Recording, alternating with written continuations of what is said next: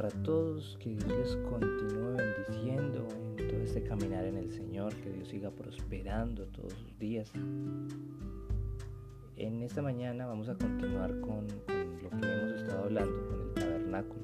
Y hoy nos corresponde hablar del altar de bronce. Es uno de los elementos que hay en el, en el atrio. Dentro de todo el tabernáculo hemos empezado desde afuera hacia adentro, ya hablamos de, las de la puerta, ya hablamos de, las columnas, de del el cerco que cubre el atrio. Ahora vamos a empezar con el primer elemento que hay dentro del atrio, que es el altar de bronce. Esto lo encontramos en Éxodo 27 del 1 al 8 y en Éxodo 38 del 1 al 7. Este objeto estaba puesto eh, al lado frente a la puerta, frente a la puerta cuando uno entraba. Y este, este, este altar, este altar de bronce, ya sabemos que es de bronce, era madera de sitim o madera de acacia recubierta en, en bronce. Ya sabemos que la madera representa la humanidad, el bronce representa el, juicio de Dios. Este altar mm, representa a Cristo estando en, el madero, yendo a morir por nosotros. Este, este, en este altar era que se presentaban sacrificios de animales para que la sangre de ellos pudiera mm, redimir el pecado de los, del pueblo de Israel.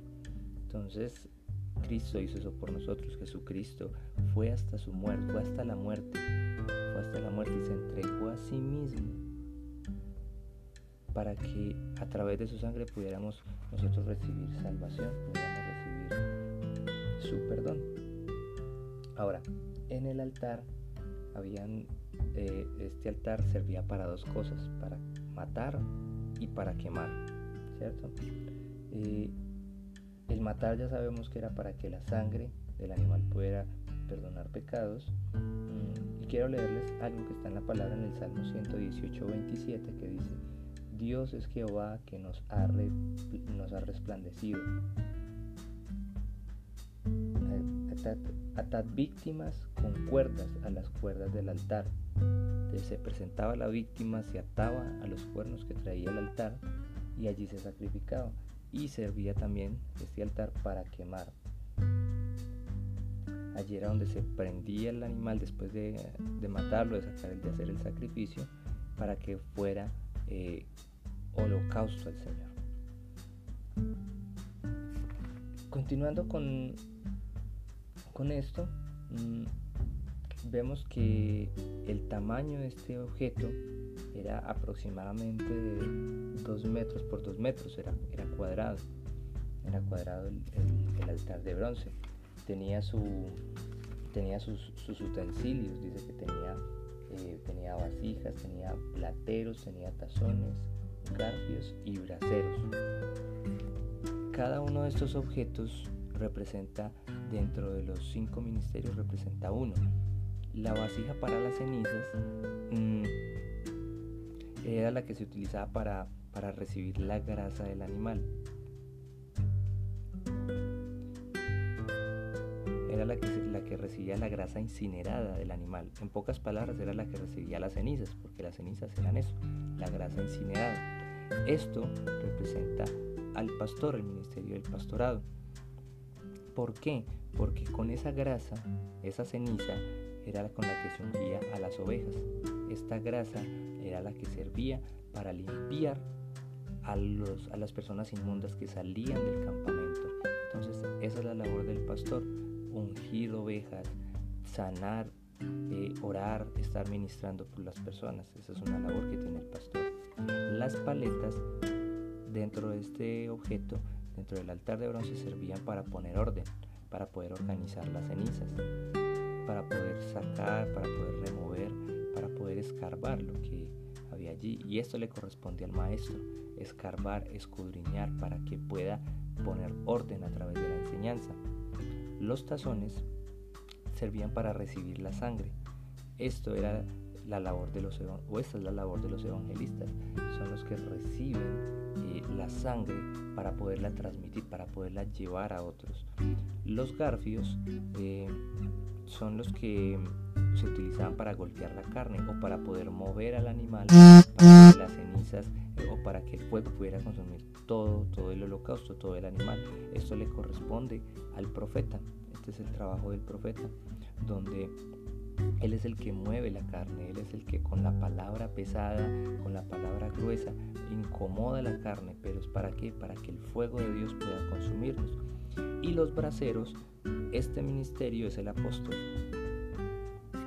Estos braceros eran para conservar el fuego, para que el fuego nunca se apagara, para que el fuego permaneciera encendido en todo momento y pudiera quemar toda la ofrenda, todo el holocausto.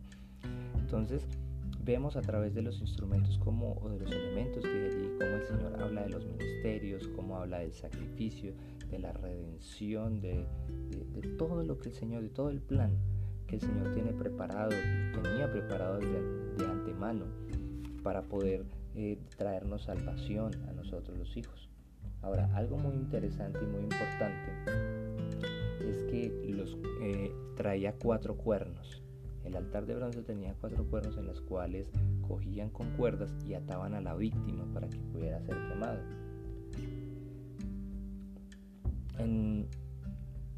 ya leímos en el Salmo 118, 27 que allí era donde se ataban los animales. Mm, allí, cada cuerno, encontramos una provisión de parte de Dios. El primer cuerno representa la provisión de Dios, la misericordia. Romanos 3, 25 nos habla de, su sangre y 1 de Juan 2, 22. El segundo cuerno representa la sustitución, ponerse en lugar de otro, como Cristo se puso en lugar de nosotros, porque éramos nosotros quienes merecíamos eso. Y Isaías 53 habla perfectamente de todo el sacrificio, de todo lo que hizo Cristo. El tercer cuerno representa la reconciliación, la reconciliación entre el Padre y nosotros, ese sacrificio que fue allí para que pudiéramos volver al Padre. Primera de Timoteo 2.5 y Efesios 2.13. También el cuarto cuerno ya representa el rescate, el poder de Jesucristo para que nosotros pudiéramos ser libres del pecado, pudiéramos ser libres de la muerte.